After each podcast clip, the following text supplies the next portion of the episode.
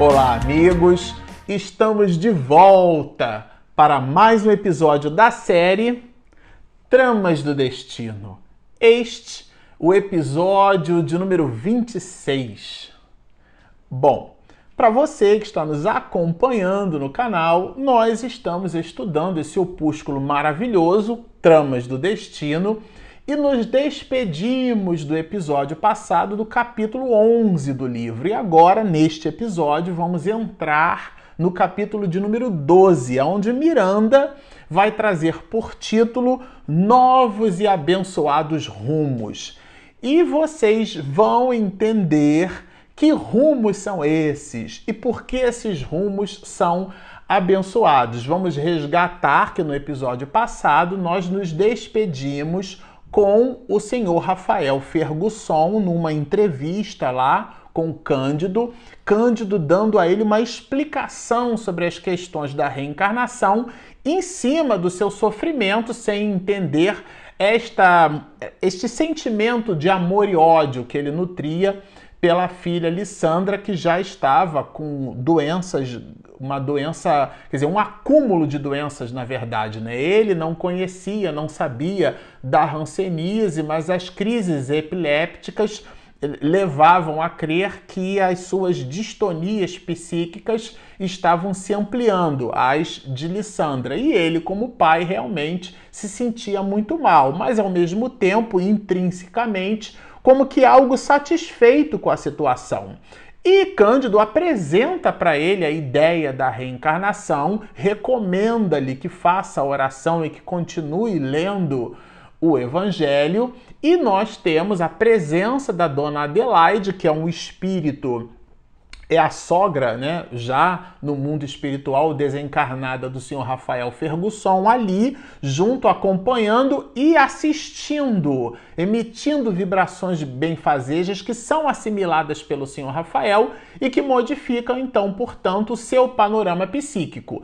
Nos despedindo assim do episódio passado, nós entramos agora no capítulo 12 e Miranda vai nos apresentar estes novos e abençoados rumos. E por eles nós vamos é, resgatar aqui, voltar à baila, o quadro psíquico de Lissandra, que é a filha do senhor Rafael Fergusson, sobretudo quando é, o senhor Armando Passos, que é o médico que assiste a família, realmente tem ciência da situação dela e, e, percebe uma espécie de estabilização no quadro da rancenise da menina, mas as questões é, neurológicas é, é, o, o, agravamento realmente é, se fazia, esse não regredia, né? E Miranda vai anotar aqui, olha, estava ciente de que adiar informações, ele, né, o senhor Armando Passos, redundaria em tornar mais complexa e difícil a tarefa para o futuro. Porque era uma situação que ele estava escondendo. E se vocês se recordam, ele, ele o senhor Armando Passos, também possuía suas encrencas, vamos dizer assim, porque é, possuía um filho, tinha um filho que sofreu um acidente automobilístico, ficou paralítico e ele possuía então uma situação grave, né? Na condição de pai também aquilo lhe agastava o coração e esse agastamento dava a ele uma compleição para se sensibilizar com a situação dessa família que é realmente apresentada aqui por Miranda, uma situação muito grave. Vamos lembrar que isso não é uma história de ficção, isso efetivamente aconteceu. E ele vai destacar justamente que o sofrimento consegue unir as criaturas que lhe experimentam o impositivo, irmanando-as, que foi o caso do, do senhor Armando Passos, que se sensibilizava com a situação da família, porque também possuía as suas dores que lhe motivavam a esta mesma sensibilização. Bom, mas aqui a gente já vai entrar na ideia da alegria que conforta. Olha o texto de Miranda. O pão que restaura as forças do sofredor deve ser preparado com o fermento do otimismo a fim de nutrir interiormente. Isso aqui é uma delícia, né? Sobretudo na metáfora do pão, mas pegando carona na metáfora, a delícia é o entendimento de que a dor é um instrumento de evolução. Nessa perspectiva, Leon Denis é, um, é, um do, é o apóstolo do Espiritismo que mais apresenta a dor como o elemento de soerguimento da criatura humana. Ele tem vários tratados sobre esse assunto. E a doutrina espírita, da qual Leon Denis pôs luzes sobre esse aspecto da dor, vai nos mostrar pelos mecanismos do entendimento da reencarnação que nós não somos vítimas. Aliás, se somos vítimas, somos vítimas de nós mesmos pela insensatez do passado. E agora, então, é, nós colhemos o resultado da nossa própria insensatez. E a dor é esse mecanismo que faz o pivô, que é uma palavra em francês, né? É o eixo por sobre o qual nós movimentamos então, o, o, o pivô de algo é, num peão ou dentro de uma determinada figura, quando você faz a. A gente usa até o verbo pivotar, né? Que seria girar em torno de um centro. Aquele centro é o centro de gravidade, é por onde você apoia o equilíbrio das forças. E esse equilíbrio das forças, metaforicamente, o alinhamento que promove esse equilíbrio, esse pivô chamado dor, é o que sustenta a evolução do espírito. Então ele consegue rotacionar do ponto de vista é, evolutivo. Muito interessante essa abordagem, a gente resolveu destacar porque ela traz elementos reflexivos. E aqui Cândido, né, nesse particular, passar a oferecer mais ampla assistência espiritual ao seu pupilo na colônia. Então agora, a partir deste momento, Cândido começa a ampliar esse apoio que ele já oferecia antes, mas o senhor Rafael então ele refutara. E há um desdobramento dessa aproximação mais intensa agora de Rafael com Cândido, né? Aprender a transitar ele, é, Cândido. Eu achei muito interessante essa ideia do fio da navalha, né? Essa ideia entre as dificuldades humanas, né? Aprender a, ele fala de Cândido aqui, Miranda, a transitar pelo fio da navalha. Essa expressão está em itálico, inclusive dando destaque, né? Esse fio da navalha, essa relação metafórica. Que fio da navalha é esse, né? Entre os homens e os espíritos. Isto é, funcionava na dinâmica da vida como um verdadeiro médium. Às vezes a gente acha que a mediunidade ela está intimamente associada ao período de uma hora e meia à mesa transmitindo informações dos espíritos. E aqui Manuel Filomeno de Miranda nos dá uma outra definição, talvez muito mais ampliada, destas questões relacionadas à mediunidade, que vão muito bem descritas pelo mestre de Lyon no item 159 do seu capítulo 14 do livro dos médios, quando ele faz a definição de mediunidade, aquele que sente a influência dos espíritos. E ele, Cândido, certamente sentiu essa influência quando dialogando com o senhor Rafael sobre o influxo né, da sogra do senhor Rafael, e muda-se o panorama psíquico do próprio patriarca Fergusson. Então vocês observam que é um desdobramento é, muito sutil esse apresentado por, Mir por Miranda, né? Então esse fio da navalha entre os homens e os espíritos, conseguindo pelas disciplinas morais e evangélicas a que se impunha, opa, pelo comportamento dele, o êxito esperado em tarefas de tal relevância. Os espíritos se aproximam de nós não é pelo que falamos, é pela nossa atitude no cotidiano. E como a atitude vai nos lembrar Emmanuel, começa no nosso mundo íntimo, aquilo que pensamos formata aquilo que somos, porque nós nos movimentamos de acordo com o nosso mundo íntimo, com a nossa realidade interior. As pessoas que nutrem a tristeza possuem uma expressão voltada que denunciam o seu estado íntimo. Aquelas que buscam o otimismo, às vezes a pessoa não tem o otimismo no interior, mas ela faz a busca. Isso modifica-lhe a estrutura interior. Ela tem uma espécie de um olhar, de um sorriso. Às vezes, do ponto de vista antropológico, vamos dizer assim, a, pessoa, a gente pode fazer um juízo de valor que a pessoa não é nem bonita, mas interiormente ela é uma beleza. A gente tem vontade de estar perto, de estar do lado, porque é, é o seu interior que fala, é essa busca, né? E então esse interior é o que faz com que os espíritos se aproximem de nós, e essa aproximação é a que induz a essa a esse êxito cuja relevância pelo comportamento Manuel Filomeno de Miranda destaca em relação a Cândido. E o livro traz anotações riquíssimas nesse sentido, né?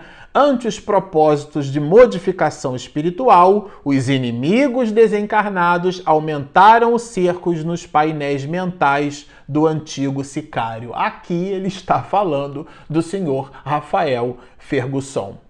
Por quê? Porque ele resolveu modificar a sua vida, resolveu modificar o seu panorama íntimo, os seus painéis mentais, o seu clichê mental foi é, intimamente incitado a modificar a partir daquele episódio. Aliás, é, Miranda apresenta dois grandes episódios. Aqui culmina no segundo. O primeiro, quando ele recebe o passe, quando é feita a leitura do Evangelho, vocês se recordam, ele já então se percebe ele com, como algo diferente, a leitura muito diferenciada, e agora uma noção mais ostensiva das questões de reencarnação, a presença de sua sogra é, modificando-lhe a estrutura íntima junto com o próprio Cândido, todo aquele ecossistema favorável impulsiona agora o senhor Rafael Fergusson a, a um clichê mental completamente diferenciado. E isso é, desagrada aos espíritos que certamente é, colocaram plugs para estabelecer-se uma simbiose entre ambos. Então é disso que o texto fala, essa é, ante os propósitos de modificação espiritual do senhor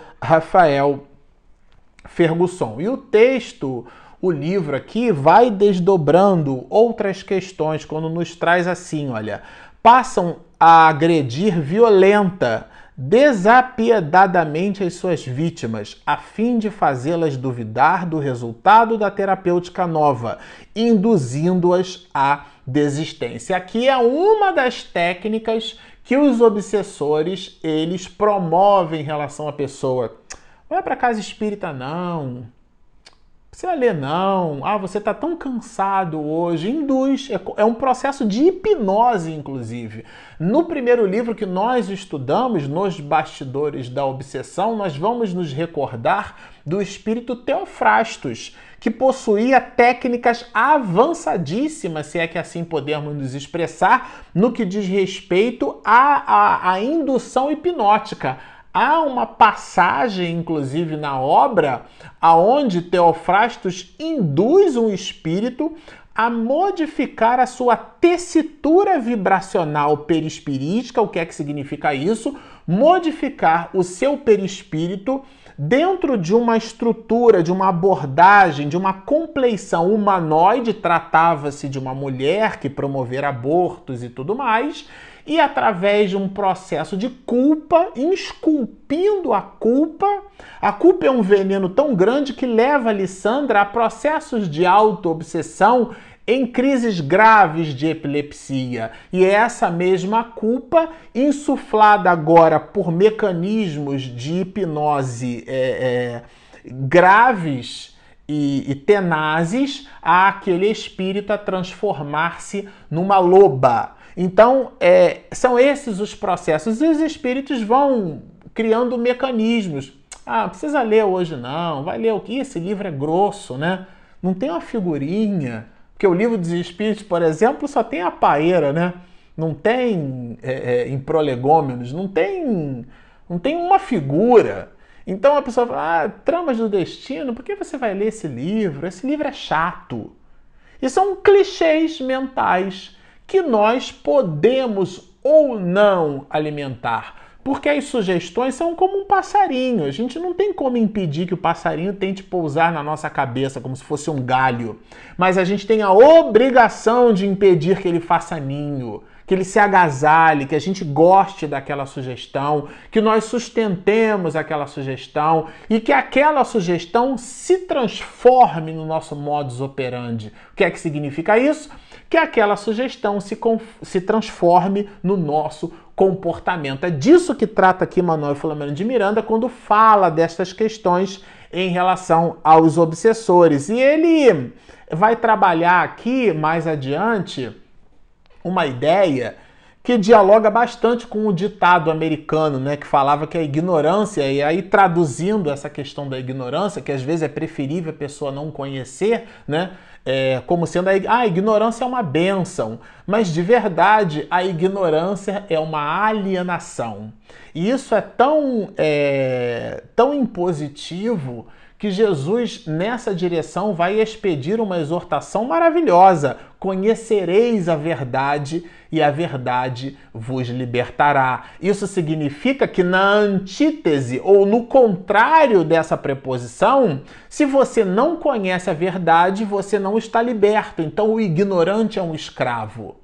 A ignorância nos escraviza, nos aliena. Por que estamos dizendo isso? Porque vamos pegar a seguinte anotação de Miranda: a melhor forma de escravizar alguém ainda é manietá-lo à ignorância, produzir a alienação. Portanto, quando a gente promove um espaço em nós mesmos para a leitura edificante, para uma conversa amiga, para o estudo, para a meditação, nós estamos exercitando os poderes do espírito, os nossos poderes, que são essenciais para a nossa transformação intelecto-moral, tanto no aspecto cognitivo quanto no aspecto sentimental, que deve dialogar com as questões racionais, porque na Idade Média nós matávamos em nome de uma causa e essa causa era o amor à divindade. Portanto, um movimento completamente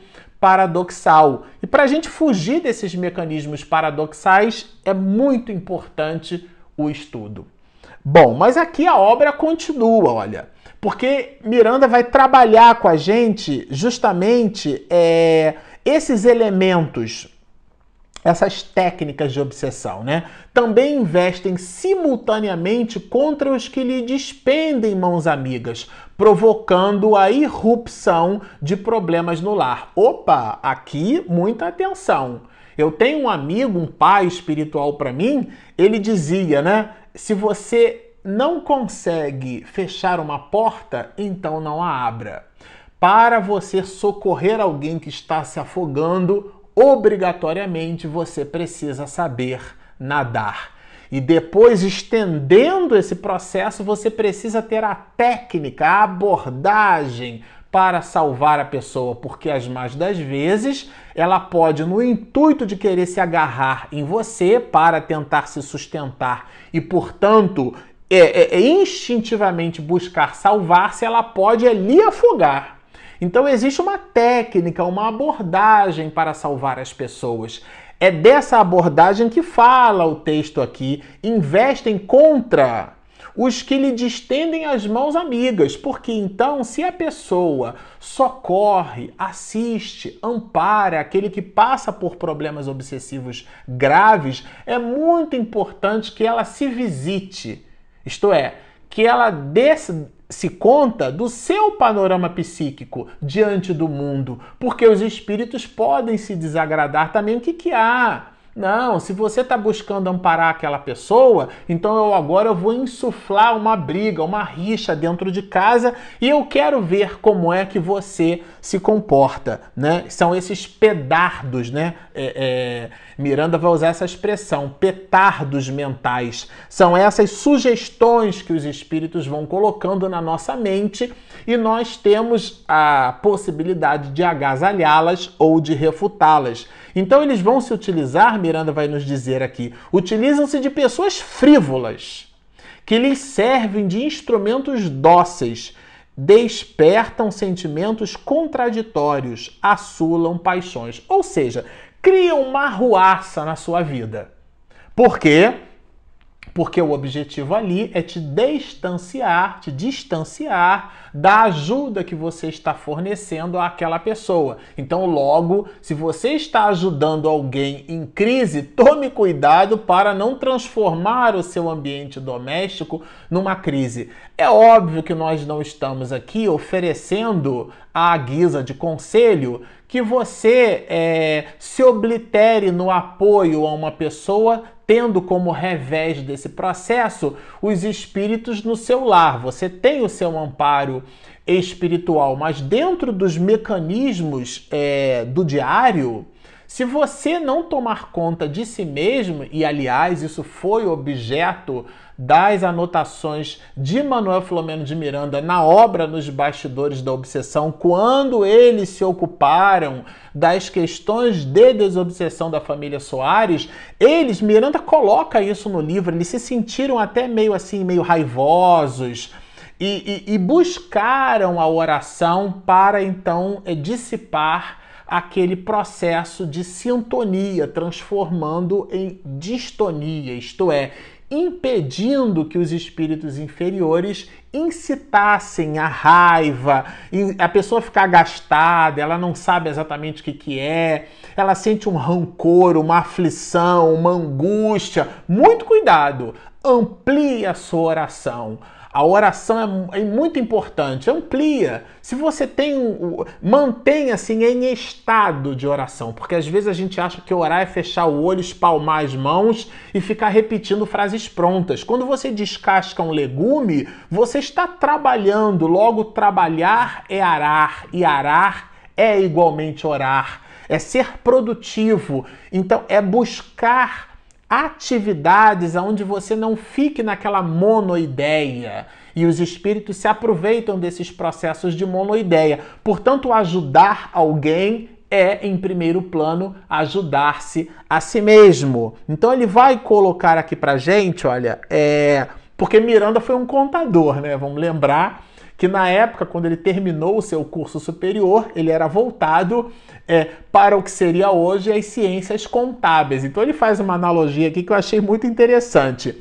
As provações, em qualquer circunstância, constituem aprendizado valioso e desconto de títulos em débito porque é uma espécie de nota promissória. A gente tem uma dívida para com a consciência divina, né? Então, e, e, os espíritos de um modo geral, no mundo espiritual, eles são unânimes em estabelecer constatações através de suas mensagens que é aquilo que mais os fustigam é o arrependimento, que é a percepção do muito que poderiam ter feito e do pouco que fizeram. Então é essa relação contábil de que trata Miranda, olha, não podem ser tomadas à conta de punição ou experimentação divina. Isso aqui é muito importante.